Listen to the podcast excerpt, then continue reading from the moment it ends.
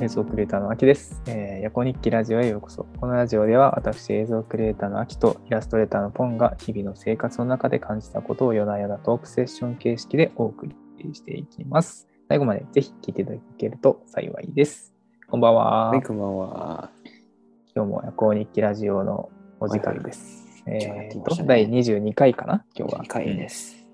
もう間違いない。もう間違いない。ちゃんともうギャップ修正してあるので大丈夫です。はい。はいはいはい。えー、まあ、今日はうんどうしようかな。今日は早速、もう行っちゃおうかな。そうだね。テーマいきますか。今日はね、あの、うんインフルエンサーになれる人となれない人の決定的な違いっていうテーマで、ちょっとお送りしていこうかなと思っております。はい。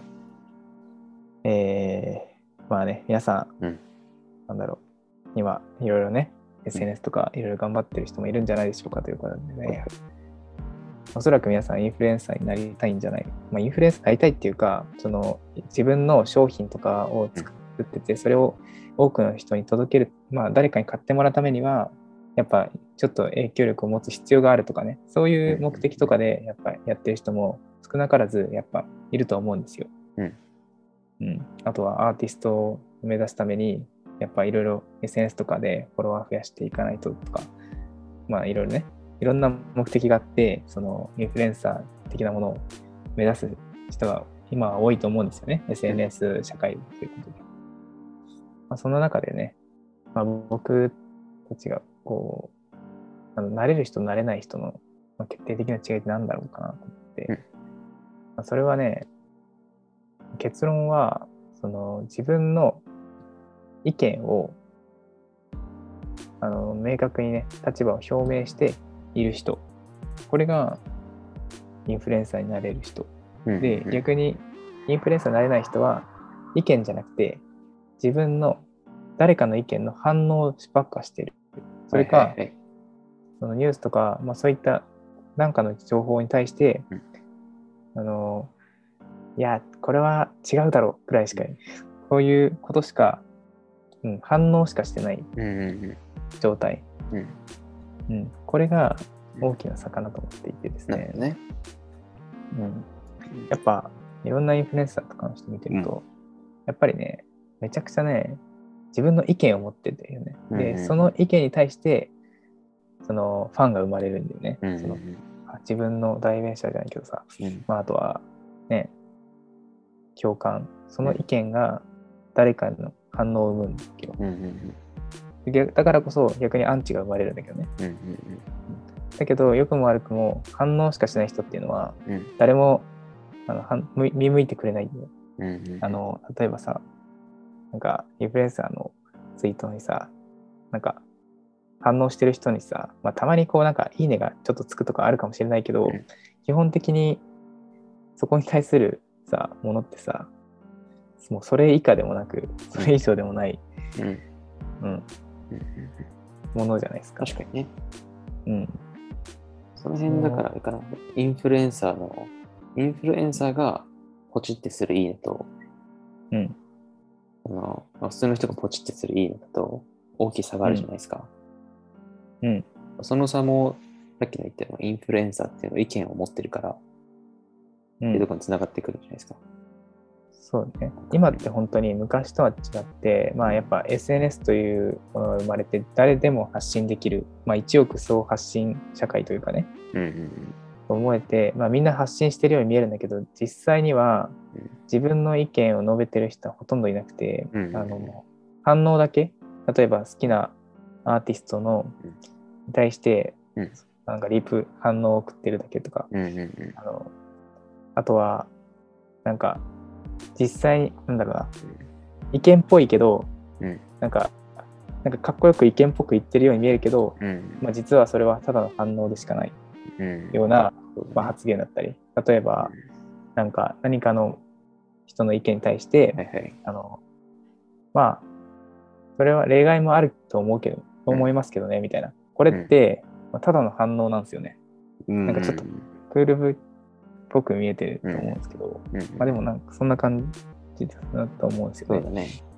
うん。うん自分の意見をまず、うんそう、初めて自分の意見を言った人に対して、うんちゃんと自分も私はこういう立場ですっていうのを言ってから、いろいろこういううん。と初めて対等に議論ができる状態になると思ってて、なるほどね。うん、確かに、ね。ディベートするうん以前の話になっちゃうね、うん。反応だったけっていうのは、うん。まあ、だからそういう人には基本的には誰も集まってこなくて、うん。まあ基本的に無視されるというか。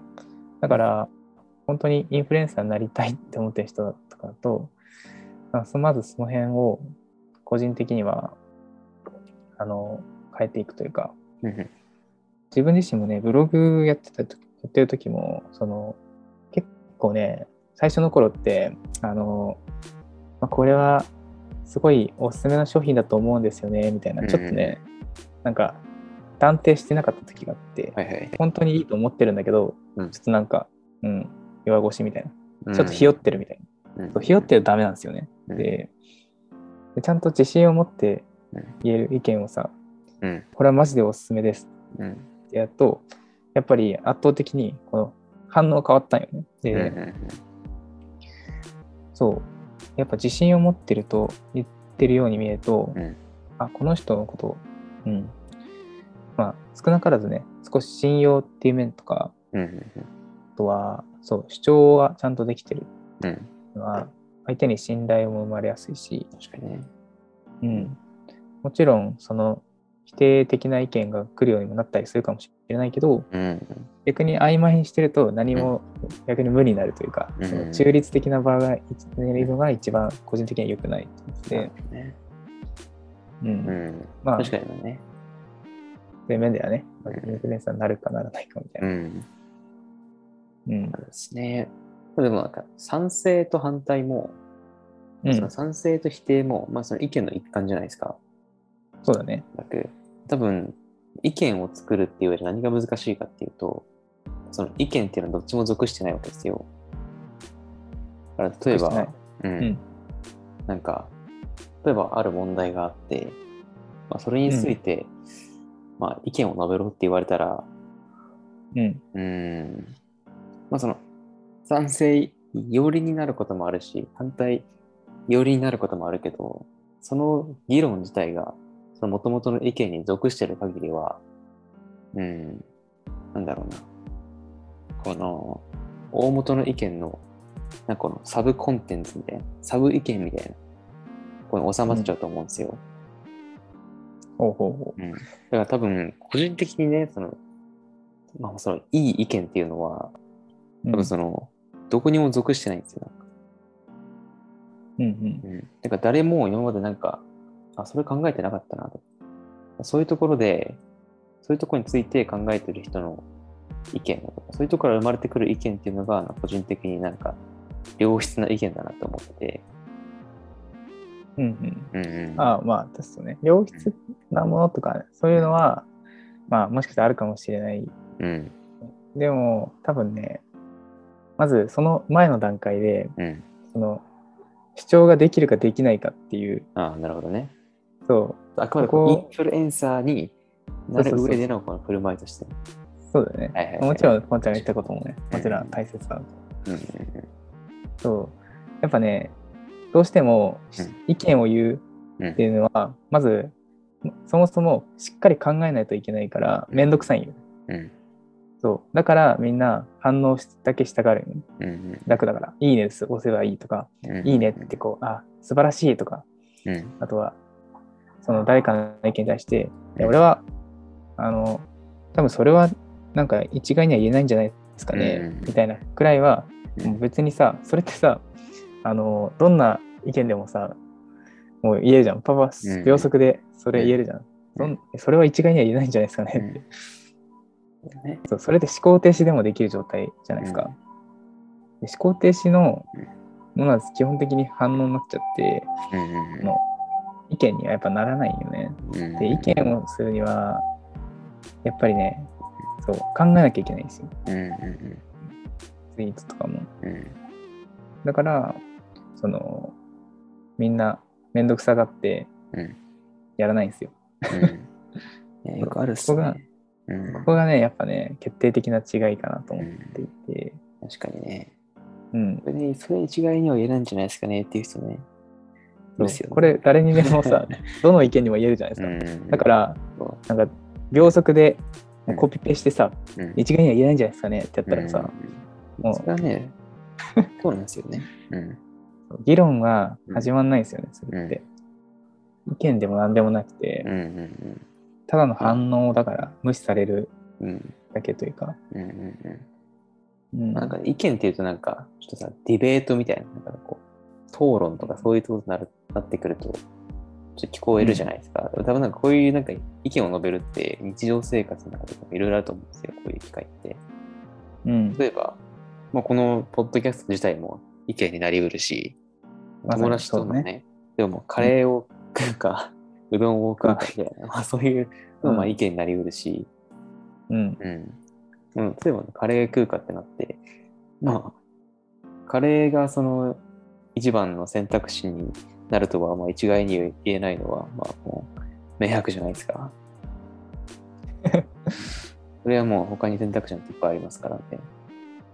うん。なんか、やっぱいろんなことにも、やっぱその、ね、いろんなこのプラスとマイナスの面が絶対にうん。あるから、なん一概には言えないのは、まあ当たり前なんですよね、多分ね。そうそう。もうそれ言ってたらさ、うん。もう一生議論が進まなくなってきて、うんうんそう。であとね、基本的に反応しかできない人って多分、うん俺もまあ、いそうなんだろう、いろいろさう、ん試行錯誤しつつね、そのが改めたりするんだけど、あこれやってってんな、みたいな。うん。あの基本的に、そのなんだろうな、問題のある、うん。えあ正解のある問題とうん。正解のない問題っていうのをうん。しっかり分離できているかできないかもあると思って正解のある問題っていうのは例えば、まあ、1たす1みたいな、まあ、2みたいな、うんうんうん。みんなうん。で2じゃないですかこれ。これをさ、あの1たす1は4であると思う。君はん。なんか、意見はどっち？とかさ絶対ないじゃないですか、もうこれは絶対正解のあるものあの問題。はいはいはい。よくある学校のねマス学とかうんうんそうだと思うけど、うん。逆に正解のない問題はうん。もう本当に就どこに就職すべきかとか、うん。そのねこのがんをどう治療していくか、どういう手術をするかしないのかとかうんうん。あとはなんだまあフリーランスになるのかとかもうん。そういうのね、基本的にまあ結構重要な決断の時っていうのは、うん。もう必ず自分の意見を決断しなきゃいけない。うんうんしかも問題、その正解のない問題なんですよね。逆にそれがさ、正解のある問題だったらみんな同じ道を、うん。同じ人生を歩むことになると思うよね。うんうんうんうん。正解があってさ、うん。みんなそれに向かってうん。正解があるからさ、みんな最終的に同じ地点に同じ人生を歩むことになる。うん。そんなわけないじゃないですか。だから正解のない問題がやっぱりまあ基本的には人生の大事な時とか、まうん。あほとんどはね、そうだと思うんだけど、大人になるにつれうん。より一層。学校とかはね、やっぱ正解のある問題を解くのが、ことが多いけど、うん。よくこれがギャップみたいな言われるかもしれないけどね。うんまあ、ここは結構、まずね、捉えること、SNS とかで、あの、いきなりもうクソリプ送っちゃう人とか、多分そういうところが、やっぱまず、あの、なんだろうな、うん多分そもそも自分の意見、これは意見だ、意見じゃないけど意見と思っちゃうと思うよね。そうね。うん。うん。そうね。そなんかこの他の意見を、意見というか、他の人のアイデアを潰すのが、なんかね、こういい反対意見みたいなうん。感じ、まあそれはわかるんですけどね。僕も。うん。うん。ただ、あれだよね。自分の立場を表明して批判はいいと思うんだけど、うん自分の立場を表明しないでただ否定するだけ。否定っていうか、うん。なんだろうただこうクストリップを送るみたいな。うん。あのお前は間違ってるみたいなさ、うんうんいやお前のまず表明しろよ、立場をみたいな。こういうところ、観点から、お前は間違ってる。うんうんうんまあ、意見に対して間違いなんてないんだけど、うん。うんだから俺も基本的に何かの意見に対して絶対うん意見、あの、間違いはないと思ってるから、うんうん。そこでなんかね、いろいろ、なんだろう、お前間違ってるなんて言わないし、そうだね。あ、君の意見も確かにってなる。そういうところからね、ま新しいね、うん意見がまた生まれたりいいすそうよね。そうそうう。ん建設的なね。うん。そうだと思ってて、そうだね。うんまあ、まさに、本当に、意見と反応の違いがうん結構重要なのではと。うん。うん。意見を言うにはやっぱね、そうでも、とはいえみんなさ、やっぱさ、批判されるの怖いとか、うんうんなんだろう、そういう曖昧にしした方が、やっぱそういう風にされにくいから、うん。いいと思っちゃうと思うんだよね。うんうんうん。ねけど実際ね、いい気がしないしけどね反応されてね。うん。うん。ただ、でもね、意見を言わないとうん。人は寄ってこないんですよね。うん。でで逆に、ファンもつかないよね。うん。そう。どっちもつかない状態になってって、うん逆にしかも、アンチもついても、うん。アンチがつくってね、逆にね、自分がちゃんとね、評価されてるわけなんですよ。評価の対象に入ってるっていう状態で、ポジティブに捉えられるんですよね。うん。逆にね、喜ばしいことですよね。そうそうそう。今まで誰でも反応されない、うん。ただのアカウントうん。だったのに、うんちゃんとこう、批評が来るようになったって、うん。誇らしいですよね。うん。でもある日、とんでもないクソリップが自分のコメント欄に来たら、おおクソリップが来てるって。そうそうそう。うん。俺も YouTube とかで毎朝でうそれあったわ。ああ、なるほど、なるとほど。んでもない来て。ついに俺も評価の対象に入ったのか。極限、極限のポジティブですね。そうそうそう。うんまあなんか、そんな感じですよね。うんうんまあ誰しもね、同じように、全く同じ状態で今まで育ってきた人なんて誰もいないから、それは価値観はね、みんな違うわけですよ。うんだから、価値観が違うからこそ、意見が対立うん。することも当たり前にあるじゃないですか。うん当たり前なんですよね。うんっていうふうに持っとくと、意見がしやすくなったり、あと、ちゃんと考えて自信がある、めちゃくちゃ考えることがやっぱね、大事かなと思ってて、そうするとね、自分は自信が湧いてきて、うん。もう、なんか曖昧とかにしなくても、うんうんちゃんと自分はこういう意図があって、うん。こう思うんだって強く言えるようになるんで、うんうんその辺が、やっぱね、思考しましょうっていうところですね。うん。なるで、意見を言いましょうん。う。うん。が、まあ多分、インフレ、まあ、俺自身もね、あそういうふうにああのしよう、しようっていうか、そう、頑張ろうみたいなね、うんうんうん戒めみたいな感じでうん。うん。今日は話してる感じなんですけど、ほいほいほい。うんうん。ぜひ、なんか、参考になったら嬉しいですけど。うんっていく上でね、多分、何かしら意見を述べるっていうことは避けられないことにまあ、なってクリエイターっていうものは基本的に表現をするものだから、うん。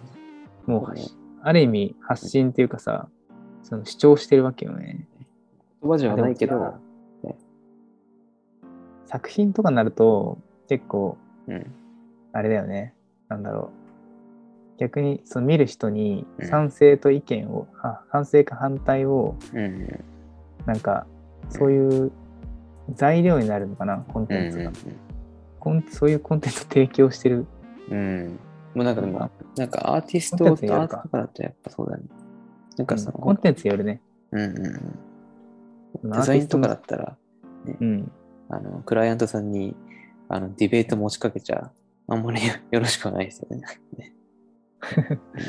なんか、うん。その作ったものがうん。その自分の主張をうん。形にしたものなのか、うん。逆にこういう今こういうのが問題にあって、うん。なんかちょっと考えさせるようにさうん。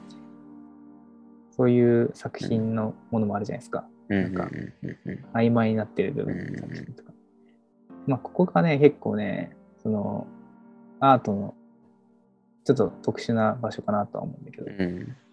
今言った内容とはね、うんインフルエンサーとかそういう面とはちょっと違くて、うんうん、発信者っていう面ではやっぱり自分の主張とかががあることによってファンがつくよね、やっぱ。うんうん、その人の独自の道に興味がやっぱ惹かれるわけだ。うんうんうん確かにね。そう、だからファンが生まれるとアンチが生まれるっていうのは、まあ、うんしょうがないことなんですよ。うんうん。まあ、まあどういうこととしてそうね。捉えたいですね。そうね。うんまあまあ、こんな感じですよ。うんまあ、そもそもめっちゃ頑張んないとアンチも生まれないから安心してください、うんうんうん皆さん。どんどんアンチを作作るように頑張りたい。そうだね。めちゃくちゃポジティブに言えば。そうだね。うんこんな感じかな、今日は。うんはい。ありがとうございました。いいぜひ皆さんもうん頑張ってみてください。はいはい。それでは、ほいじゃあねー